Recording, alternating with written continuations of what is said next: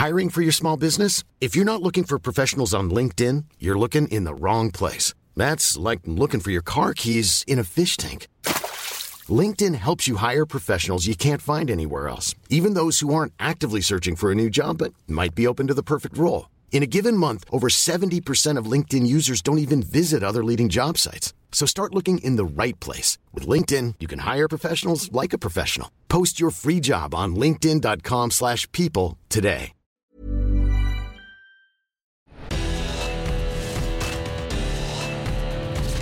Verbalathleten. Die Stimmen von Eurosport. Der 100-Meter-Lauf der Weltmeisterschaften von Berlin mit Usain Bolt, Jason Gay und Asafa Powell. Bolt die Bahn 4, Gay die Bahn 5, Powell die Bahn 6. Der Weltrekord steht bei 9,69.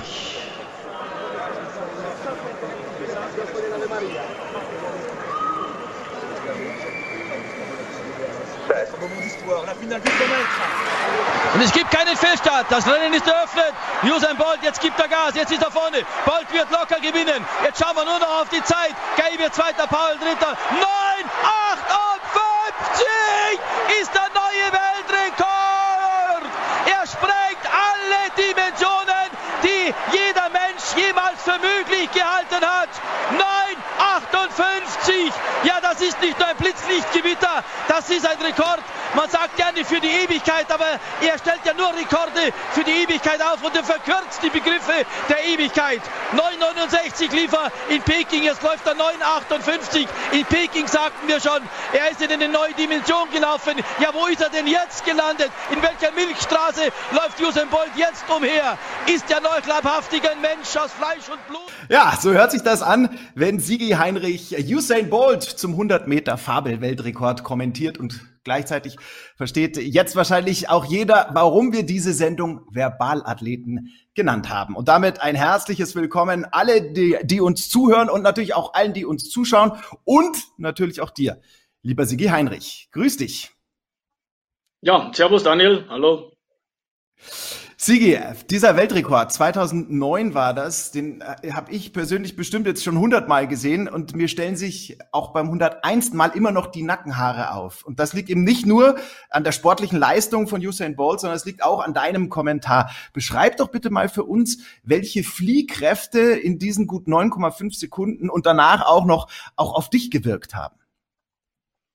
Es war ja so bei diesem Weltrekord, dass wir schon eine Ahnung hatten, da könnte was passieren.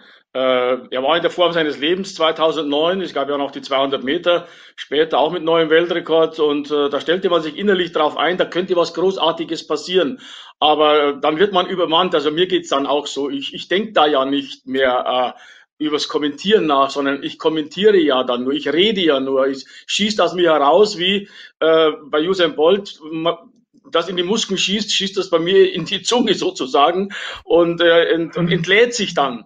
Das, äh, äh, wenn ich mir das oft hinterher auch selber anhöre, dann denke ich mir, naja, Sigi, ein bisschen weniger wäre auch ganz gut gewesen, aber das ist nicht möglich, weil man da nicht mehr Herr seiner Sinne ist. Ich bin da wirklich nicht mehr äh, so mit normalen Maßstäben zu messen. Äh, hinterher sagen alle, ja, das ist, das ist gerade das, was uns gut gefällt.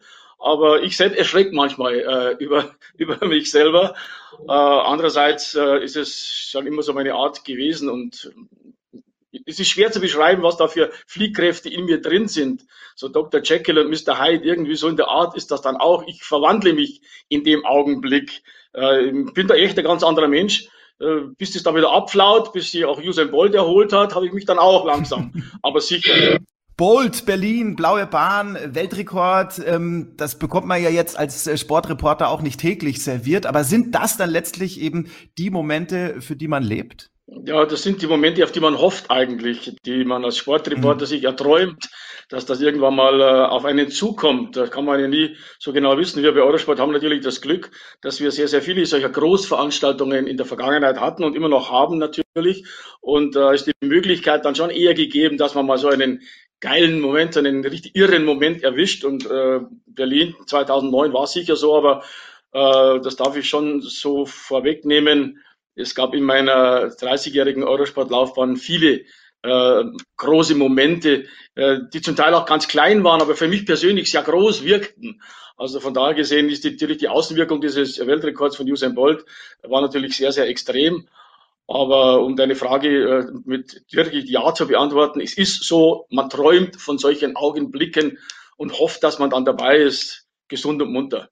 Also, jede Menge Highlights im Leben von Sigi Heinrich. Birgit Hasselbusch, die nimmt uns jetzt mal mit auf eine Zeitreise durch dieses Leben. Nicht immer stringent, dafür aber immer mit einem Augenzwinkern. Here we go. Zwischen Ochs und Esel ist Sigi quasi im Stall zur Welt gekommen, auf dem Bauernhof seiner Großeltern. Seitdem Meister im Hühnchenrupfen, Badetag nur alle zwei Wochen einmal im Wohnzimmer. Dafür kann ihm heute kaum einer das Wasser reichen in seinem Job. Als Sportreporter ein Allrounder, der jeden Wettkampf zum Kult macht. Am liebsten beim Volleyball, vielleicht weil man da so gut baggern kann. Aber mal ehrlich, der Spielzugflüsterer wird Sigi andächtig genannt.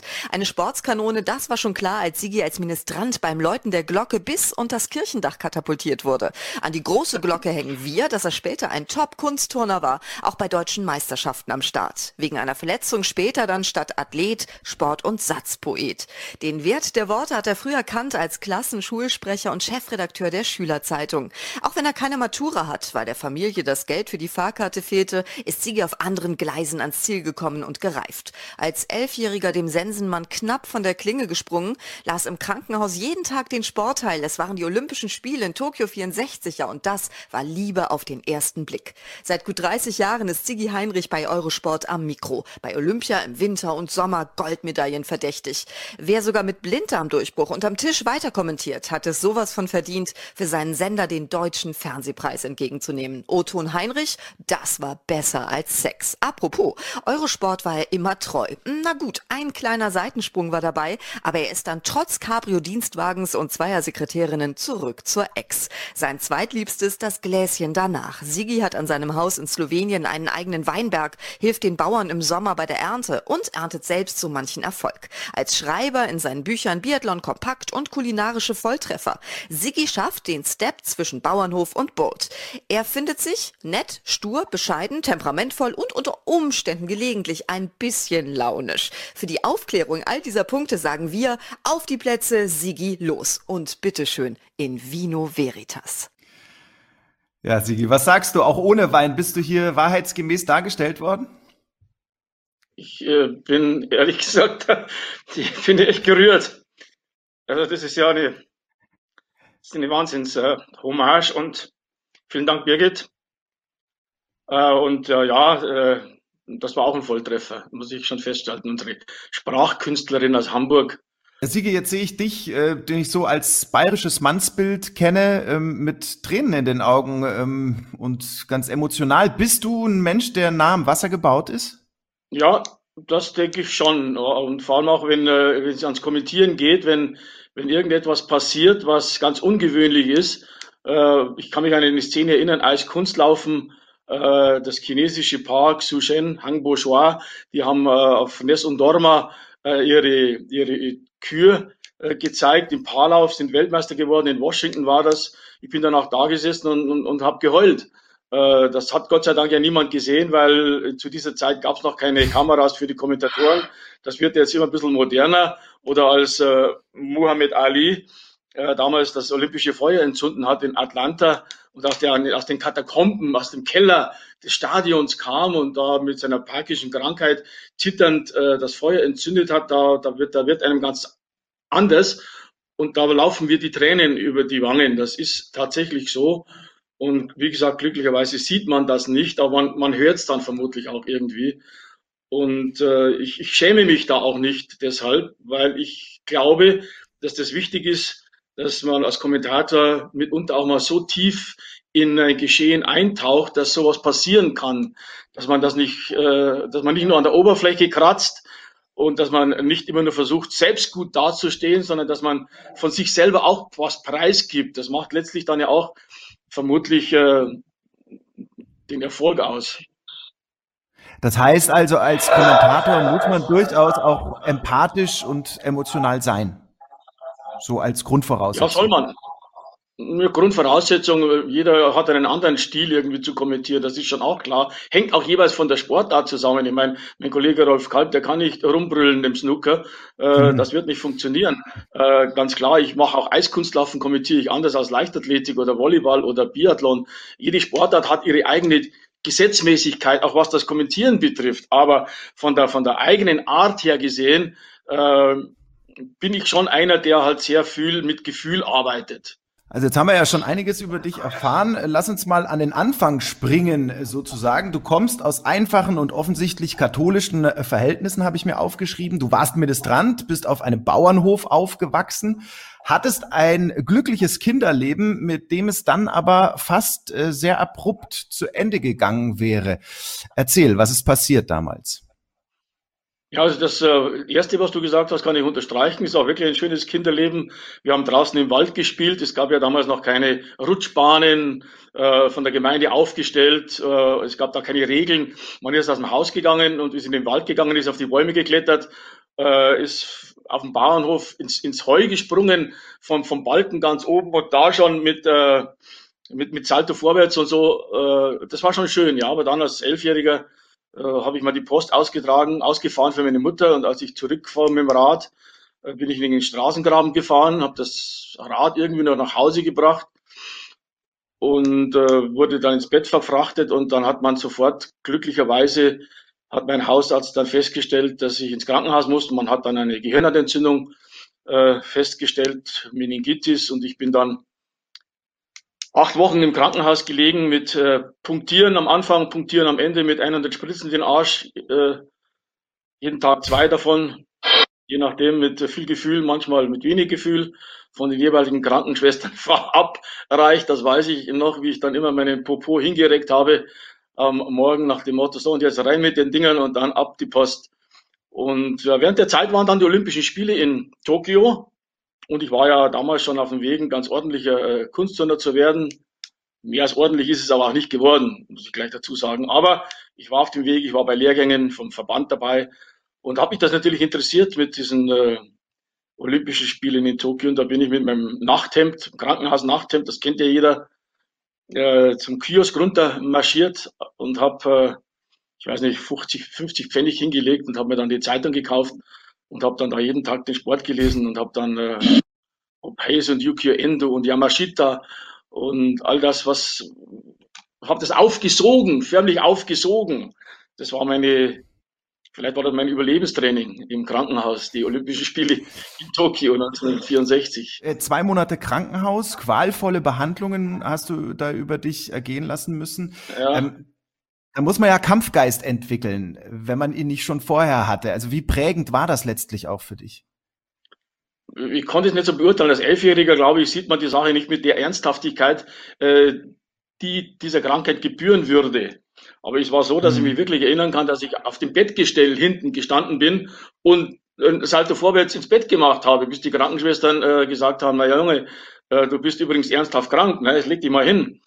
Äh, vielleicht war der Kampfgeist von Anfang an irgendwie da, weil man als Sportler einfach sich auch äh, durchbeißen muss und vielleicht äh, äh das erfährt man ja immer wieder auch von anderen Geschichten, dass Sportler, die krank werden, äh, die an der Kippe stehen, dass sich die dann durchbeißen. Es ist ja nochmal passiert, so was ähnliches, äh, wenn ich das noch kurz erzählen darf, das war während äh, des Biathlon-Weltcups in Antholz da habe ich dann mir in den letzten Tagen äh, einen veritablen Blinddarmdurchbruch eingefangen, der nicht erkannt wurde von den damaligen Ärzten, auch nicht erkannt wurde, die beim Biathlon waren, wohlgemerkt. Ich bin dann äh, liegend mehr oder weniger mit dem Auto äh, zu meiner damaligen Heimat Bad Tölz gefahren, ins Krankenhaus direkt äh, vor die Notstation, habe das Auto hingebrettert, bin in die Notstation rein und habe gesagt, mir tut der Bauch weh.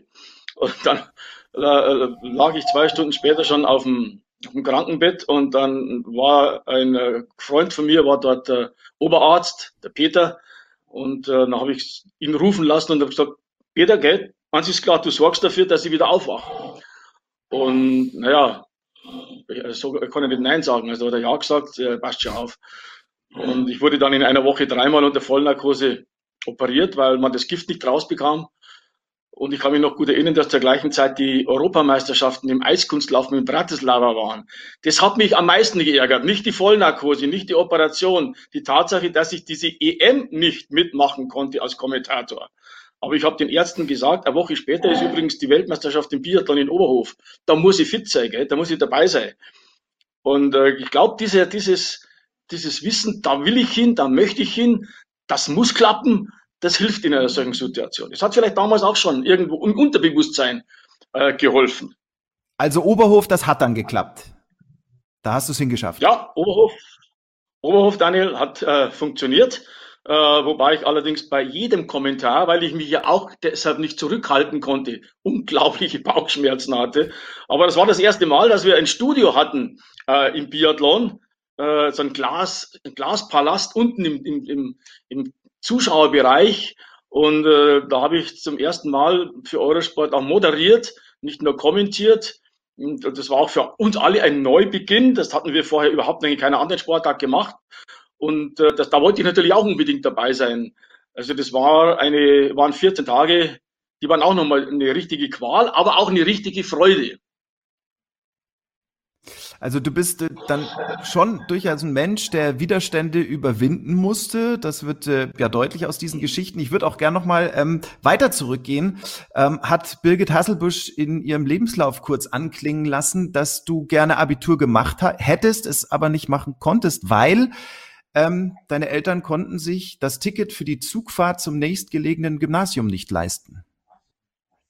Ja, das war halt nicht in Wölfelshausen, das war in Icking, da musste man mit dem, mit der Bahn hinfahren. Wie sollte ich jeden Tag auch zur, zur Bahn kommen, zu Fuß? Das waren schon ein paar Kilometer. Und äh, mhm. da hat man gesagt, na ja, in unserem Ort äh, hat es noch keiner die Realschule, äh, du bist dann auch der Erste, also das musste dann langen. Und äh, ich habe dann aber verschiedene Wege gesucht, doch äh, offiziell immatrikuliert zu werden und habe dann äh, später dann doch an der Technischen Universität in München studieren können. Sport natürlich in Anführung nur Sport studieren können, aber das ist mir immerhin gelungen und äh, das äh, hat mich dann auch schon begeistert. Und du hast es ja dann ähm, auch äh, relativ äh, schnell zur Süddeutschen Zeitung äh, geschafft. Das ist ja an sich schon ein Ritterschlag für den Sportteil der SZ zu schreiben.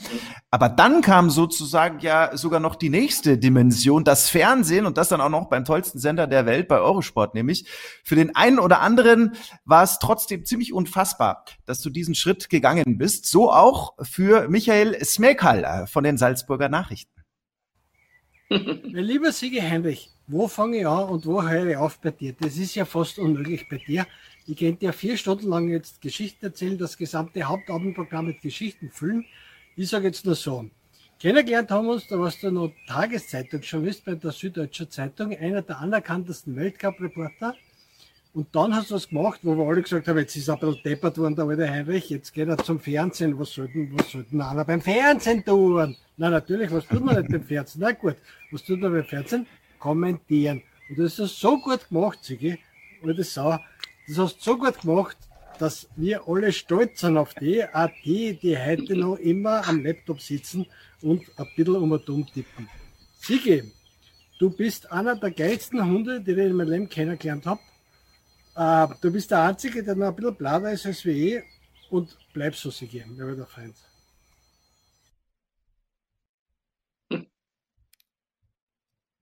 Und da kommen wieder die Emotionen bei Sigi Heinrich durch, ha? Wenn Michael Smecker sagt, er könnte ja. abendfüllend Geschichten erzählen, Sigi, dann müssen es ja jetzt ja. nicht alle sein. Ähm, aber hast du vielleicht die eine oder andere für uns aus dieser Zeit, bevor du dann äh, ein Fernsehstar geworden bist? Also erstens mal bin ich kein Fernsehstar geworden, das ist schon mal das Wichtigste, sondern ich bin ein ganz einfacher Kommentator bei einem der geilsten Sportsender, die es gibt, das ist korrekt. Und äh, die Geschichten, die es da gegeben hat, die bleiben alle unter Verschluss im Übrigen. Da werden keine erzählt, das hatten wir immer so ausgemacht. Man hat übrigens den Michel auch den Hexer genannt. Äh, naja, es gab ein paar so Kleinigkeiten, zum Beispiel, da hat sich eine bestimmte Gruppe getroffen und die haben dann miteinander Abend gegessen und dann waren ein paar dabei, die waren halt ein bisschen geizig und wir haben dann einmal alles zusammengelegt und haben dann extra noch zwei, drei Schnäpse mehr getrunken, weil der andere keinen Schnaps getrunken hat, sodass derjenige, der am wenigsten gehabt hat, am meisten zahlen musste. Ähm, das hat uns immer einen Heidenspaß bereitet. Aber ansonsten war das eine, eine, eine tolle Gruppe einfach. Nicht eine Gruppe, das war eine Truppe. Äh, das waren die eingespeisten Skijournalisten, alpinen Skijournalisten. Und das war damals einfach noch äh, eine Zeit, da hat man miteinander gearbeitet. Eine kleine nette Episode aus der Zeit kann ich erzählen. Das war 1987 bei den alpinen Skiweltmeisterschaften in Caramontana in der Schweiz. Mein leider schon früh verstorbener Kollege Hans Lehrberger arbeitete damals bei Münchner Merkur. Ich habe eine Geschichte geschrieben über Marc Girardelli, habe mich lang mit seinem Vater Helmut unterhalten, am Abend zuvor bis drei Uhr in der Früh. Mein Lieber, das war, äh, das war Stress. Es war wirklich Stress. Äh, mit dem Helmut mhm. ein Interview zu machen, war schwierig. Äh, und am nächsten Tag habe ich die Geschichte geschrieben und Hans Lehrberger war auch irgendwie unterwegs gewesen und er sagte zu mir, Sigi, ich kann heute ich bringe keine Zeile hier, ich schaffe das halt nicht. Ich kann nicht schreiben. Dann habe ich gesagt, Hans macht da keine äh, Sorgen, ich schreibe jetzt die Geschichte für die Süddeutsche Zeitung und dann schreibe ich noch mehr Geschichte. Äh, da schreiben wir drunter Hans Lehrberger und die schreiben wir Ivan Girardelli, das, das spannt ja keiner. Und dann habe ich für den Hans äh, halt die Geschichte nochmal geschrieben und das hat dann auch, jetzt darf man es ja erzählen, das ist glaube ich verjährt. Äh, da stand dann drunter äh, Hans Lehrberger über Max Girardelli und in der Süddeutschen stand eben auch eine allerdings etwas größere Geschichte. Also, also ich habe schon die Prioritäten gewahrt. Aber so, so haben wir zusammengehalten. Das war so. Das war so. Wir haben Geschichten austauscht.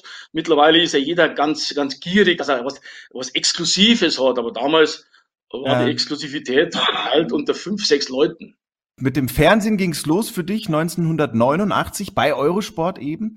Kannst du dich noch an deinen ersten Einsatz für Eurosport erinnern? Ja, das waren Skirennen in, ähm, in Val d'Isère. Und äh, mhm. ich wechselte dann auch gleich rüber zum anderen Skirennen, also von einem Herren-Skirennen zum Damen-Skirennen. Wir waren ja nicht vor Ort, sondern das war ja im Studio.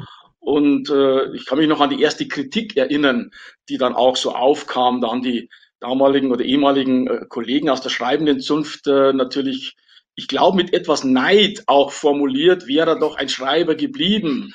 Aber andere, wie der Kicker, die haben dann gesagt, na, da kommt der Nachwuchs äh, Valerian schon daher. Und so in der Richtung. Und so hat man sich dann langsam hineingearbeitet. Es war nicht leicht, aus der schreibenden Szene in die, in die Fernsehszene aufzurücken. Äh, und es hat ein paar Jahre gedauert, ehe mich dann die ehemaligen Kollegen der renommierten deutschen Tageszeitungen auch als Fernsehjournalist anerkannt haben.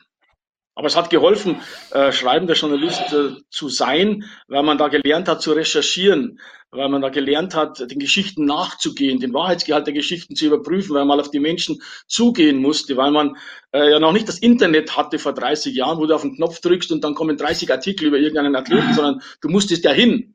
Du musstest ja Zeit mhm. investieren, du musstest ja äh, dich mit der Sache viel intensiver beschäftigen, als man das jetzt tun muss, weil natürlich die elektronischen Medien dir sehr viel abnehmen an, an Recherche. Das gab es ja damals noch nicht. Und, und das habe ich mir eigentlich immer äh, beibehalten, diese Art zu arbeiten. Und ich glaube, ein guter Fernsehjournalist sollte auch ein guter Schreiber gewesen sein. So war es immer. Ich habe ja dann auch noch für, für Antenne Bayern äh, gearbeitet, für äh, den Bayerischen Rundfunk auch in der Redaktion, damals mit Gerd Rumbauer zusammen. Also ich habe versucht, die ganze Bandbreite des Journalismus für mich zu entdecken, um zu sehen, äh, was macht mir am meisten Spaß und es hat alles, es macht alles gleich viel Spaß. Das Reden im Radio, das Sprechen im Fernsehen, das Schreiben in den Laptop hinein, das ausgedruckte Papier, die Geschichte zu sehen, zu lesen, äh, das ist alles toll. Also das ist gewaltig. Also du hast die ganze Bandbreite des Sportjournalismus ähm, erlebt. Du hast aber auch die ganze Bandbreite des Sports erlebt. Du hast bei Eurosport jede Sportart kommentiert, äh, bist immer mit Herzblut dabei. Das merkt man deinen Kommentaren an. Aber du hast mir im Vorgespräch erzählt, eine Lieblingssportart, die hast auch du und das ist der Volleyball. Wir haben vorhin gehört, ähm, Du warst oder galtst mal als der Spielzugflüsterer. Was hat es denn damit auf sich? Ja, ich, ich, ich war ja in, in Bad Hölz äh, auch äh, lange Jahre lang Volleyballtrainer. Ich bin jeden Tag in der Halle gestanden Und es hat sich dann natürlich irgendwie auch ganz genial ergeben. Ich wurde dann, als ich bei der Süddeutschen Zeitung angefangen habe, als, als erster Auslandstermin mit dem SV Lohof zum Europacup-Finale nach Ankara geschickt, mit Terry Place Brandl, damals mit Andrzej Niemczyk als äh, der Pole, als Trainer äh, der Mannschaft. Äh, Roland Mader war seinerzeit der Präsident des SV Lohof und Präsident des Deutschen Volleyballverbandes. Und die habe ich alle kennengelernt. Und, äh, und, und, und während des Studiums ja schon als Wahlfach, was nicht notwendig war, Volleyball dazugenommen, extra, weil mir dieser Sport mhm. unglaublich gefallen hat. Äh, obwohl natürlich ich mit meinen 1,72 Meter für diese Sportart aber sowas von gar nicht geeignet bin. Hat es mir einfach trotzdem Spaß gemacht. Mittlerweile kann man ja Libero spielen, das gab es damals noch nicht. Aber so habe ich mich eben in diese Sportart irrsinnig hineingearbeitet. Als Autodidakt, habe Trainerschein gemacht und habe äh, eben immer wieder dieses, ja, das Spielzugflüsterer meinen, meinen Jungs beigebracht, äh, wie man eben äh, auf verschiedene äh, Situationen des Gegners mit einem eigenen Spielzug reagieren muss. Also ich wäre schon gern auch Trainer äh, geblieben oder Trainer geworden. Aber dann hockst du ja am, Hunger, am Hungertuch äh, als Volleyballtrainer. Als Fernsehjournalist kommt man gerade so durch. Das noch äh, sei noch hinzugefügt. Egal in welchem Sport, Sigi, du scheinst ähm, dein Ding eigentlich immer richtig gut zu machen. Also zumindest haben wir wirklich viele Leute gefunden, die voll des Lobes sind über dich. Kannst jetzt schon mal wieder die Taschentücher auspacken. Stefan Steinacher, auch von dem haben wir einen kleinen ähm, Kommentar äh, über dich eingeholt. Äh, Stefan Steinacher ist so der Stadionsprecher im Alpenraum, für alle, die ihn nicht kennen. Ähm, und er selber sagt von sich, ähm, er ist ein riesen Sigi-Fan. Der Sigi war und ist schon immer eines meiner ganz großen Vorbilder gewesen. Ich werde nie vergessen, wie ich 1999 damals in Kranjska mein erstes Skiweltcuprennen als Blattsprecher kommentieren durfte. Da bin ich am Tag vorher in die Hotelsauna gegangen, extrem nervös und wollte mir ein bisschen entspannen und da sah ich einen äh, Bär eines Menschen und da haben wir gedacht, okay. Und als dieser Bär eines Menschen dann die Stimme erhob, habe ich gemerkt, hey, das ist ja er, das ist ja die Legende, das ist ja der Siege himself. Wir haben uns dann äh, ganz nett unterhalten und äh, ja, feiner Mensch. Äh, mich begeistert beim Siege vor allem seine Leidenschaft, sein unglaublich fundiertes Wissen, ähm, sein Herzblut, seine Emotionen und wo ich immer lachen muss, weil das ist das Einzige, was, glaube ich, ein Siege so richtig auf die Palme bringt, ist, wenn, äh, wenn er den Namen Loginov ausspricht. Sigi, all the best. Alles Gute, du bist sensationell. Ja, da können wir doch gleich bei den Emotionen bleiben jetzt ähm, und wechseln mal äh, ja in die Emotionen, die du verbindest mit Alexander Loginov. Ähm, worauf äh, spielt Stefan Steinacher da denn an?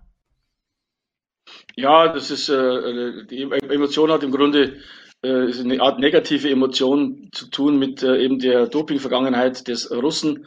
Äh, ich bin ja dann doch einer, der äh, die Doping-Sünder nennt, auch in der Leichtathletik zum Beispiel, wenn ich da von acht Leuten sieben in der Startreihenfolge sehe, äh, von denen ich weiß, die waren alle schon mal drei Monate gesperrt, vier Jahre gesperrt oder zwei Jahre, dann sage ich das auch. Viele äh, finden das nicht so toll, weil sie sagen, na ja, der hat doch seine Sperre abgesessen aber dass er natürlich in der Zeit seine Kollegen, mit denen er jetzt wieder unterwegs ist, wie Loginov, betrogen hat, um Startgelder betrogen hat, um Emotionen, weil wir gerade das Wort Emotionen haben, äh, betrogen hat. Äh, das sollte man nicht vergessen. Und mich ärgert das halt unglaublich. Nicht, dass er wieder starten darf. Mich ärgert, dass er nicht einmal so viel Mumm hat, sich vor die Kollegen zu stellen in einer Pressekonferenz und zu sagen, Entschuldigung, ja, ich habe Mist gebaut, äh, verzeiht mir bitte, äh, kommt nie mehr vor, verspreche ich ganz ehrlich, anstatt sich ständig zu verstecken und, und, und plötzlich wieder Weltmeister zu werden.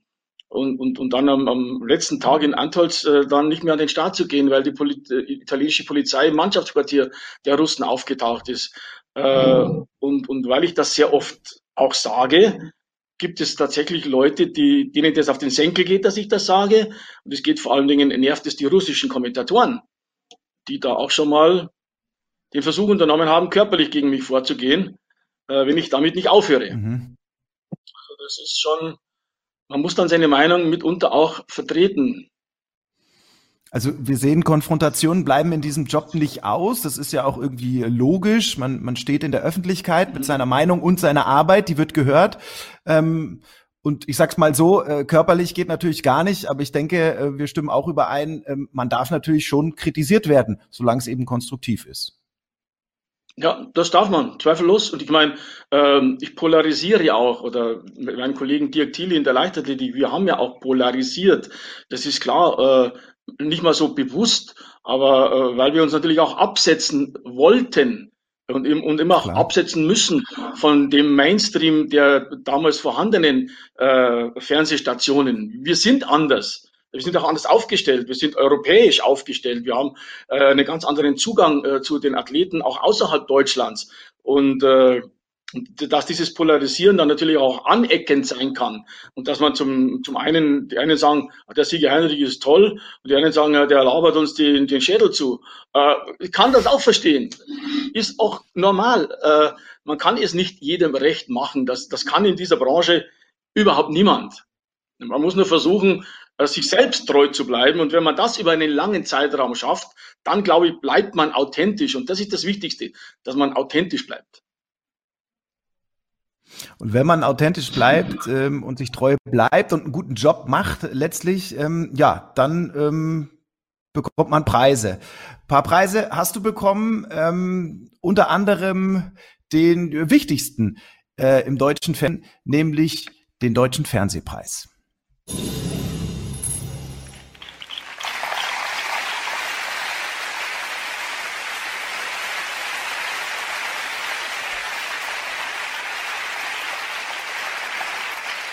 The winner is in der Kategorie Beste Sportsendung geht der Deutsche Fernsehpreis an die Olympia-Berichterstattung durch Eurosport.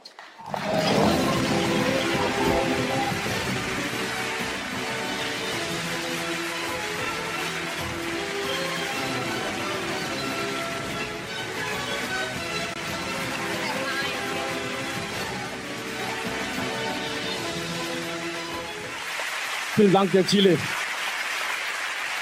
Bei uns ist es so, dass ich immer so ein bisschen das letzte Wort habe und es trifft Sie jetzt auch. Ich bin eigentlich nicht so nah am Wasser gebaut normalerweise, aber ich muss euch sagen, das ist das Erste in meinem Leben, was passieren konnte. Äh, ich mache 20 Jahre äh, Fernsehen bei Eurosport, ein paneuropäischer Sender. Ich bin Teil der Geschichte dieses Senders geworden, identifiziere mich damit und möchte den Preis auch für all meine Kolleginnen und Kollegen ähm, äh, praktisch entgegennehmen, die auch so im Hintergrund arbeiten wie wir. Wir sind nicht die Frontmänner, wir sind nicht vorne dran. Man sieht uns nicht, jetzt sieht man uns mal. Ich danke der Jury, ihr könnt euch gar nicht vorstellen, was ihr, welche Freude ihr mir gemacht habt. Tausend Dank. Tausend Dank.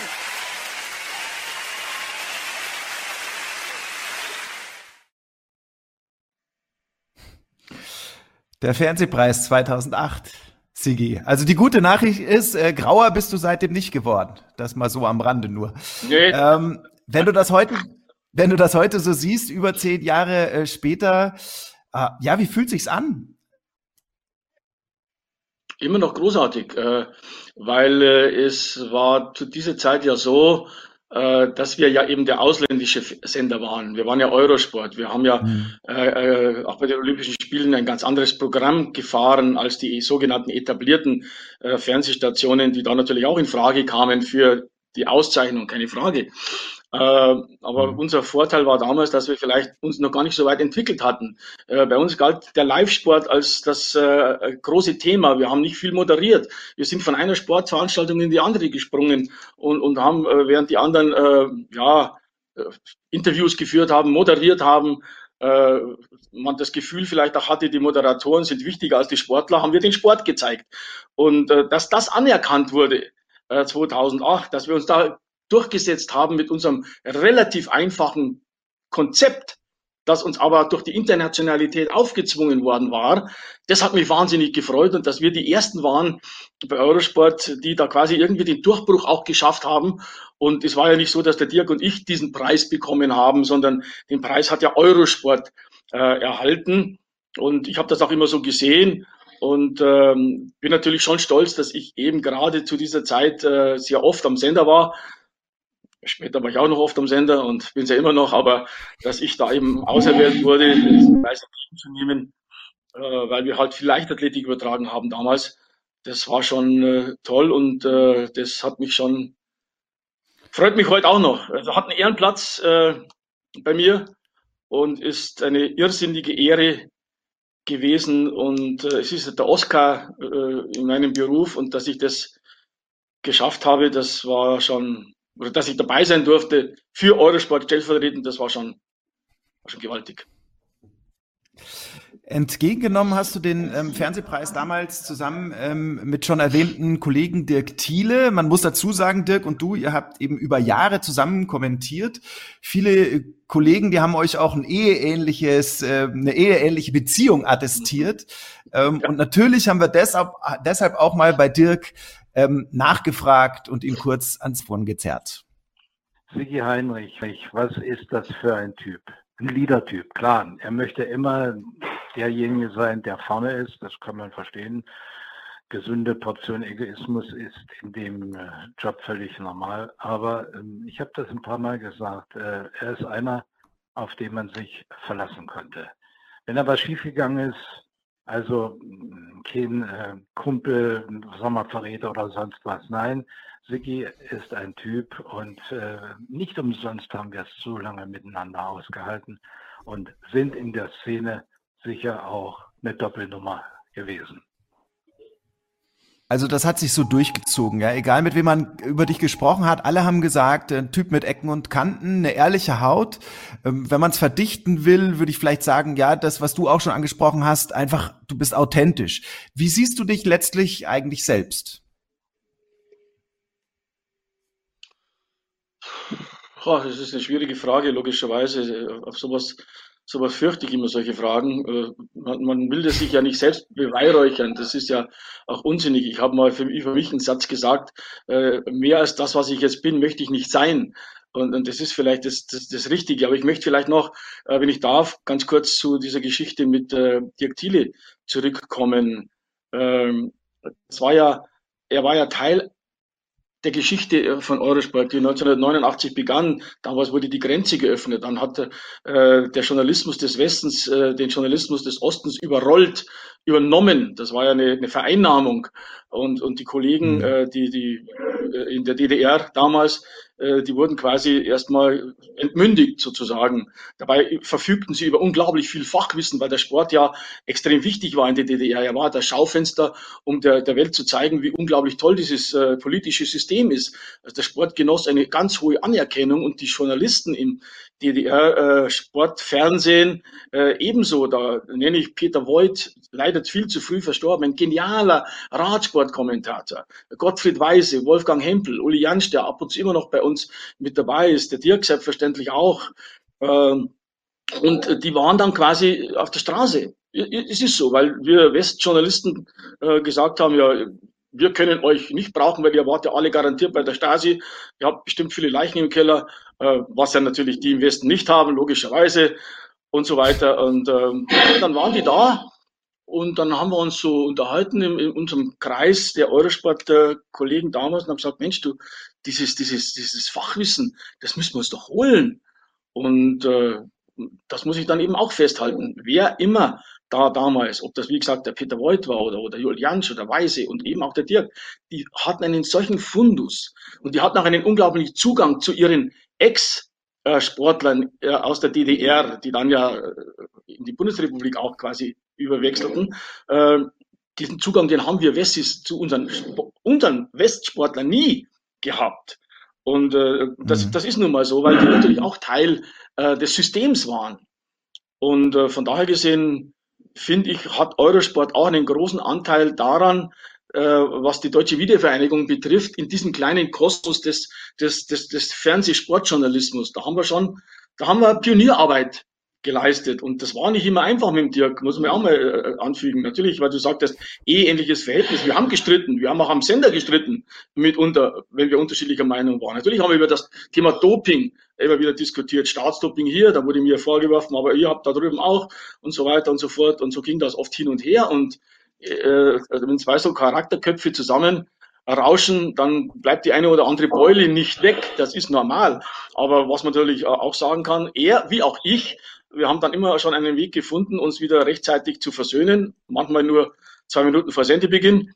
Und dann, dann ist es losgegangen und, und, und, und ich habe dann auch begeistert seine Kommentare verfolgt, obwohl ich neben ihm gesessen bin, äh, weil ich gewusst habe, ja. der, kann, der kann was, der kann was. Und, und da hat er mir auch sehr viel geholfen, weil er schon länger in der Leichtathletik war und ich damals 1993 in Stuttgart bei der WM mit ihm angefangen habe, Leichtathletik zu kommentieren. Und äh, das war schon auch ein, es waren schon tolle 20 Jahre auch. Harte, aber tolle 20 Jahre.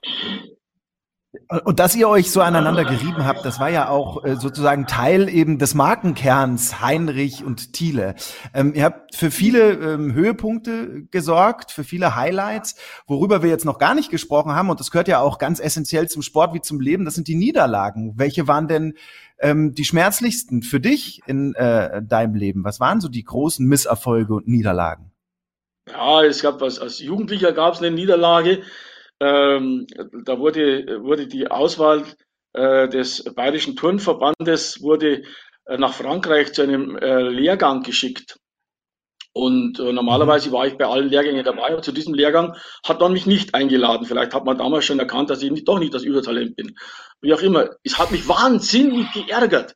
Und dann waren die deutschen Meisterschaften in der Sportschule in Grünwald, zwei Tage, Zwölfkampf, sechsmal Kür, sechsmal Pflichtübungen, also erst Pflicht, dann Kür, logischerweise, der olympische Zwölfkampf halt. Äh, und dann kamen die Jungs alle an und hatten so, einen, so ein T-Shirt an oder so ein Sweatshirt an, da stand Bayern drauf. Bayern. Und, und, und ich habe halt meinen, meinen, meinen Turnanzug vom TSV Franzhausen getragen. Und es hat mich so geärgert. Und als die ins Trainingslager gefahren sind, habe ich aus dieser Niederlage der Nichtnominierung die, äh, einfach die Motivation gesucht, habe zu meinem Trainer gesagt, dem Wolfratshausen, Toni Fischer, aber Toni, jetzt müssen wir hier, jetzt müssen wir hier lange, gell? Jetzt, jetzt müssen wir was tun.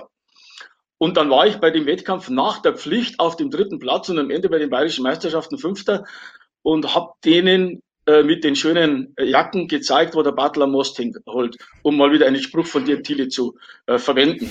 Ähm, und eine andere Niederlage war sicherlich jene, äh, die mich dann für ein halbes Jahr zu ProSieben geführt hat. Ich war damals Chef der deutschen Kommentatoren und der Eurosport äh, in Paris hat einen internationalen Sportchef gesucht. Die haben leider einen gefunden, leider einen Deutschen. Und dem hat meine Nase nicht gefallen. Der hatte schon ein paar Kollegen, Freunde im Eurosport-Team. Und er hat meine Einteilung kritisiert und ich natürlich, sturer Hund wie ich bin, habe gesagt, ich bin der Kommentatorenchef Deutschland, du bist der internationale Chef. Es wird so gemacht, wie ich das sage. Das führte dann dazu, dass er mich abgesetzt hat. Und das Schlimmste war, er hat mir keine Aufträge mehr gegeben. Ich stand auf der Straße äh, mhm. von einem Tag auf den anderen. Und äh, naja, dann hat mich, war ich bei ProSieben Chef vom Dienst, dann später Sportchef. Und äh, habe also gemerkt, dass ich das auch kann und nach einer gewissen Zeit ist dieser ominöse Mensch äh, aus der Eurosport-Szene wieder verschwunden, wie ich äh, später gehört habe, wegen äh, Faulheit, äh, Un Unkenntnis der Lage, wegen äh, und vielem anderen mehr. Also es war ein Fehlgriff, aber der Fehlgriff wäre mir fast teuer zu stehen gekommen. Und ich habe das schon noch als Niederlage betrachtet aber auch dieser Niederlage auch wieder quasi Motivation gefunden und, und was anderes gemacht. Und das war schon auch eine schöne Erfahrung, eine schlechte und eine schöne Erfahrung. Ja, wie heißt es so schön, wer die, wer die Niederlage nicht ähm, kennt, kann den Sieg nicht verstehen. Und ähm, ja, das ja. spiegelt das ja wieder. Und du bist ja dann eben auch wiedergekommen zu Eurosport. Sigi, ich habe ähm, hier auf meinem digitalen Spickzettel ähm, noch äh, ähm, einen Satz ganz dick unterstrichen. Unbedingt nach äh, seinen Highlights bei Eurosport fragen, vor allem bezüglich Olympia. Ja, bezüglich Olympia, wie gesagt, die eine Geschichte äh, dass ich die Olympischen Spiele in äh, Tokio 64 verfolgt hat. Im Hintergrund sieht man ja das Buch, die Olympischen Spiele 1964. Da lese ich jeden Tag, ungelogen, jeden Tag äh, ein Kapitel, um mir die Namen wieder einzuprägen. Äh, es ist einfach toll. Äh, ich habe dann auch äh, 1972 im Hinblick auf die Olympischen Spiele in München das originale olympische Feuer durch meine Heimatstadt Wolfratshausen tragen dürfen. Das war natürlich eine Riesenehre äh, zu dem Zeitpunkt. Leider hat der Fotoapparat meines Vaters äh, nicht funktioniert, so dass es äh, keine Bilder davon gibt und das, äh, die weiße Turnhose und das weiße Hemd mit den olympischen Ringen drauf Äh, das habe ich irgendwie verloren. Es würde mir jetzt auch nicht mehr passen im Übrigen.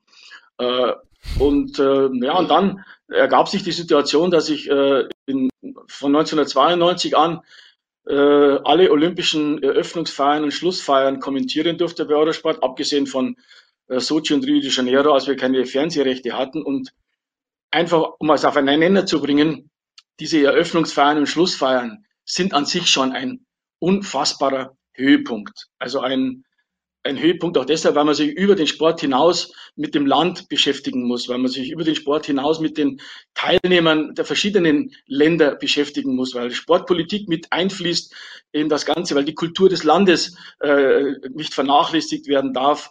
Äh, ob das 2002 war in, in, in, in den USA zum Beispiel mit den Indianern, mit vielen anderen in Australien, äh, mit den Aborigines, alles das fließt dann mit ein und da kann man zeigen, was man drauf hat. Und, und deshalb freut mich, ich freue mich olympische äh, Eröffnungsfeiern so und, und, und Highlight war, das habe ich ja das öfteren schon gesagt, natürlich die Eröffnungsfeier in Atlanta mit, mit Muhammad Ali. Äh, Highlight war auch äh, in Peking, als äh, keiner wusste, wer das ist, der da das olympische Feuer entzündet. Aber ich als ehemaliger Kunstturner wusste, es war Li Ning, den ich selbst mal interviewt hatte. Und dann konnte ich natürlich aus meinem Fundus schöpfen und das war, das hat mir richtig Spaß gemacht, weil ich gewusst habe, die Kollegen links und rechts neben mir, die wissen jetzt mit dem Namen Lin Ning nichts anzufangen. Und ich habe gewusst, war einer der weltbesten Kunstzonen, eine elegantesten Kunstzone, die es je gegeben hat. Eine, eine, Legende in China als, als, als Kunstzone natürlich auch. Oder Casey Freeman, äh, entzündet das olympische Feuer, die 400-Meter-Läuferin, die da später mit ihrem Ganzkörperanzug gelaufen ist. Und äh, vor Pyeongchang habe ich auch gesagt, ich kann euch im Jahr zuvor habe ich schon gesagt, ich kann euch schon sagen, wer das olympische Feuer entzünden wird. Es wird Juna Kim sein, die Eiskunstläuferin, war es dann auch. Und die habe ich natürlich auch zigmal kommentiert und wusste auch über die alles. Und das, das sind so Sachen, da geht mir das Herz auf. Das, das freut mich dann. Und das willst du wahrscheinlich auch alles noch ein bisschen äh, weiter so machen, oder? Du bist jetzt 66, das darf man ähm, ganz offen und ehrlich so sagen. Äh, für viele fängt da das Leben an, wie man so schön sagt. Wie geht's denn äh, weiter mit dir und Eurosport? Ah, das liegt, äh, es liegt natürlich in, auch an mir, an meinem äh, Gesundheitszustand, der im Moment äh, formidabel ist, ausgezeichnet. Ich warne alle jungen Kollegen, die da meinen, sie könnten schon mal äh, die Messer wetzen. Äh, es wird sich noch hinziehen, hoffe ich, wenn Eurosport mich will. Äh, mein Traum, ich, also den darf ich ja mal verraten. Ne? Also man denkt natürlich auch bei Eurosport mit der Umstellung, mit den, mit den vielen neuen äh, äh, Sportrechten, mit, mit, es wird ja nicht einfacher alles. Aber ein Traum von mir wäre, äh, äh, ne, wäre 2028 die Olympischen Spiele in Los Angeles als Schlusspunkt meiner Karriere zu setzen als Sportreporter. Das wäre ein Traum. Es wird vielleicht mit, mit Paris enden, könnte ich mir auch vorstellen. Wäre auch nicht tragisch, aber Los Angeles, äh, das wäre schon nochmal ein Highlight und äh, dazwischen noch die Olympischen Winterspiele in äh, Mailand, Cortina d'Ampezzo, das wäre auch nochmal eine schöne Sache, äh, um, um das im olympischen Rahmen mal zu, zu lassen.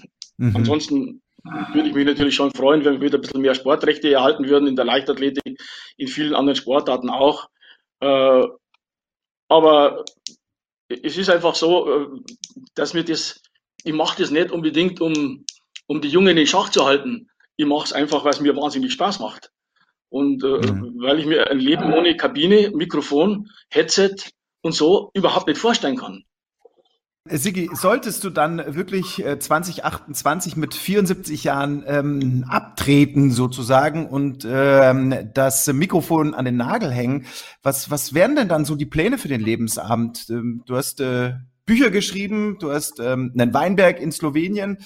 Ist das so, ist das so die Richtung, wo es dann hingehen könnte? Na, ich werde mir dann äh, irgendwo eine Kabine hinstellen, irgendwo in die Landschaft und werde dann äh, einfach weiter kommentieren, egal ob mir wer zuhört oder nicht. Äh, weil ohne Kabine wird es wahrscheinlich nicht gehen in meinem Leben. Äh, aber schreiben wird sicherlich eine Option. Ganz gern würde ich, ganz ehrlich gesehen, ein bisschen aus dem Sport heraus, vom Sport weg, äh, irgendwas machen wollen. Ich würde auch gern so eine Art Talkshow moderieren wollen äh, nicht unbedingt mit Sport zu tun hat oder doch auch mit Sport zu tun hat.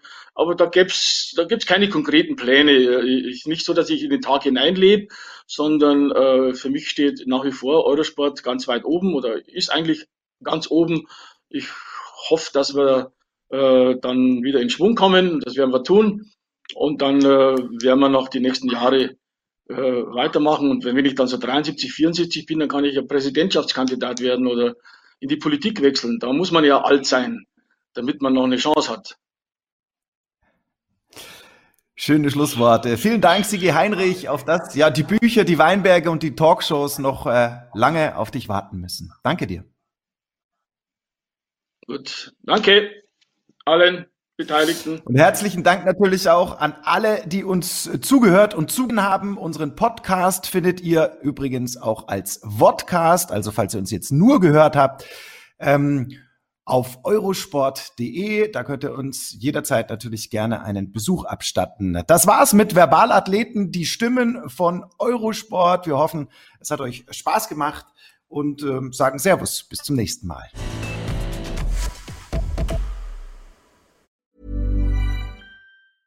Mom deserves the best, and there's no better place to shop for Mother's Day than Whole Foods Market. They're your destination for unbeatable savings, from premium gifts to show-stopping flowers and irresistible desserts. Start by saving 33% with Prime on all body care and candles. Then get a 15-stem bunch of tulips for just $9.99 each with Prime. Round out Mom's menu with festive rosé, irresistible berry chantilly cake, and more special treats. Come celebrate Mother's Day at Whole Foods Market.